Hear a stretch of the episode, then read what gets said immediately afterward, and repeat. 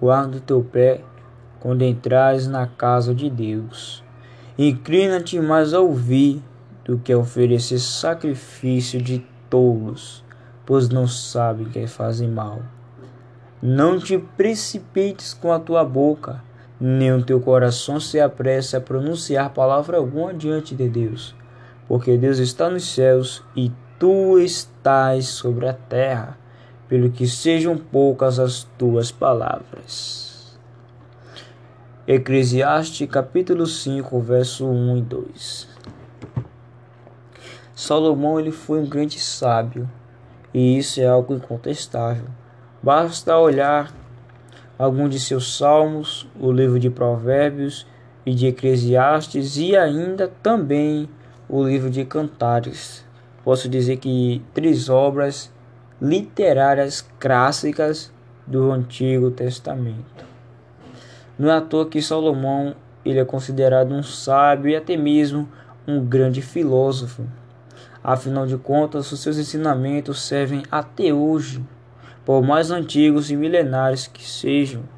Afinal de contas, a própria filosofia ela é ainda hoje estudada para uma melhor compreensão do mundo ao nosso redor. Não é à toa que você fala de Platão, de Aristóteles, de Marco Aurélio, Epicteto, Sócrates e uma infinidade de outros é, grandes nomes, né, homens pensadores, porque os seus princípios servem até hoje para a humanidade. E com Salomão não foi diferente. Salomão ele foi um homem sábio. Talvez se você colocar na balança Daniel e Salomão, Daniel ele acabe se saindo melhor, pois a sabedoria de Daniel era referente não só aos homens, mas às coisas celestiais. Mas a gente até compreende. Salomão ele foi muito humilde no seu pedido. Salomão, em vez de pedir tantas coisas, o que ele pediu foi apenas que Deus lhe desse entendimento, é, entendimento para ele poder julgar seu povo. E Deus ainda de quebra né, deu a ele um pouco de senso filosófico, aonde ele próprio faz várias reflexões sobre trabalho, sobre a vida alheia, onde você vive, vive, trabalha, trabalha e você pode ser mais feliz mesmo sendo pobre. Esse velho conceito. Já o rico, às vezes ele não consegue ter paz porque a sua riqueza não deixa dormir. Então, basicamente, essas perguntas, né, esses princípios, Salomão observou e os escreveu em Provérbios e até mesmo em Eclesiastes, tá bom? E claro, ele leva a questões ainda mais aprofundadas como o banquete da sabedoria ou o capítulo de Eclesiastes sobre o tempo, realmente são clássicos literários. E não é de hoje que a gente sabe que tudo que está escrito na Bíblia serve para ensino e para a prática. Uma coisa que foi praticada há milênios atrás e que ainda deve ser praticada hoje é o ato de reverenciar ao Senhor. Você encontra no Antigo Testamento Abraão tendo que se circuncidar. Por quê? Porque isso seria um sinal de pacto para com Deus e ao mesmo tempo reverência diante da sua promessa. Você encontra Moisés tendo que tirar as sandálias dos seus pés, porque, segundo os historiadores, ela possuía um símbolo do sol, ao qual apontava para uma divindade, para um deus do Egito que era considerado soberano naquele lugar. Então Deus não divide a sua adoração. Ele teve que tirar as sandálias. Parece uma coisa simples, mas a sandália, pois é, a sandália faz toda a diferença. Reverência a Deus deve ser levada a sério. Você encontra mais para frente, veja bem, Isaías, ele tendo uh, dentro de si aquela agonia, aquela angústia. Por quê? Porque Isaías via que ele era um homem de lábios impuros e que ele não iria reverenciar o Senhor naquele estado, mas ainda assim ele tinha tido uma visão tão magnífica como aquela. Você encontra, veja bem, mais para frente, voltando um pouco atrás de Isaías, mas indo para Moisés, um pouco mais adiante, o tabernáculo, o templo, até mesmo o templo que Salomão levantou. você vai encontrar lá uma pia de bronze para os sacerdotes limparem a mão. Para que serviria isso? Ele já estava limpo? Talvez sim, mas era um sinal de reverência, um ato de purificar-se, um ato de limpeza, de pureza, para antes tocar no holocausto ou seja, até para tocar no animal que seria morto e queimado, eles tinham esse cuidado. Sem contar que o sacerdote, as suas vestes tinham que estar limpas, a sua, é, seu corpo, sabe, a sua aparência física tinha que estar agradável e ele tinha que estar em uma vida de santidade. E se a gente pudesse passar por uma experiência, é, nem que se fosse virtual, né, seria ótimo, né? Pena que ninguém investe nisso, mas uma forma de ter uma experiência de um sacerdote por uma hora, entendeu? O que ele passaria no dia a dia, você ia ver que eram muitas coisas, e em tudo esses homens reverenciavam a Deus. Não é à toa que os fariseus se escandalizaram e até o próprio povo quando Cristo afirmou ser o Filho de Deus, porque na ideologia deles ninguém era digno de tal posição, ou eram servos ou eram povo, apenas isso. Então era muita a reverência que o povo dava a Deus, apesar que eles pecavam algumas vezes e fugiam desse contexto, ainda assim, quando alguém colocava ordem e reverência, ela era respeitada até o fim. E hoje em dia, hoje em dia, só porque a graça ela nos dá uma certa liberdade a mais para nos envolvermos com Deus, muitos têm usado ou abusado dessa liberdade para brincar com o Senhor. E não é à toa que a gente fala brincar, já que Deus ele nos traz à tona sempre o reverenciar ele. Por exemplo, 2 Coríntios capítulo 6 está escrito que devemos sair do meio das coisas impuras ou das coisas do pecado, como injustiça, como é, a falta de fidelidade, a mentira, para aí sim Deus nos receber e podemos sermos filhos e filhas dele. Ou seja, é necessário um ato, e esse ato conta com reverência ao Senhor, sem contar que somos o templo do seu Espírito Santo. Então o Espírito é santo e a sua habitação deve ser santa. Afinal de contas, a sua essência, a sua presença está envolvida na sua habitação, então ela tem que ser santa.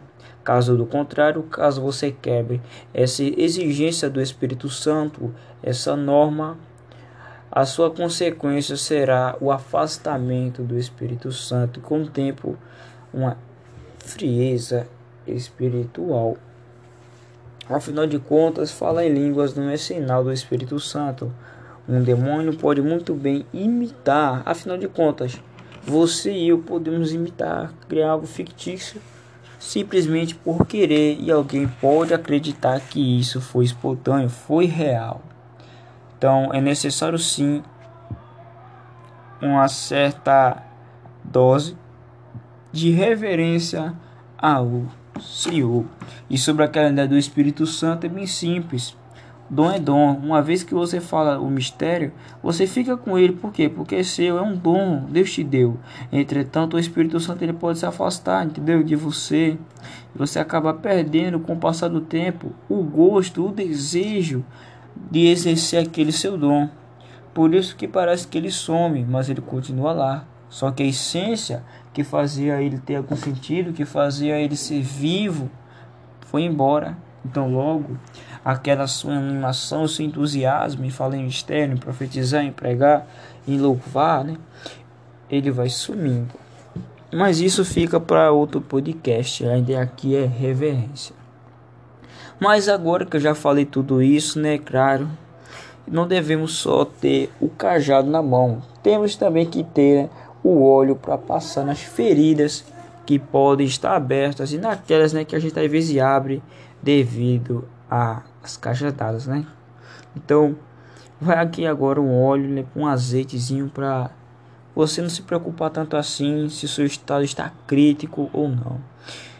Para se reverenciar a Deus é bem simples, né? Basta você respeitá-lo e seguir uma pequena dieta. Vou falar dieta para você entender, ok? Primeiro, reverência e respeito. Então você deve respeitar a Deus, mas não é qualquer respeito. O respeito é a dose alta, ou seja, respeitá-lo e muito.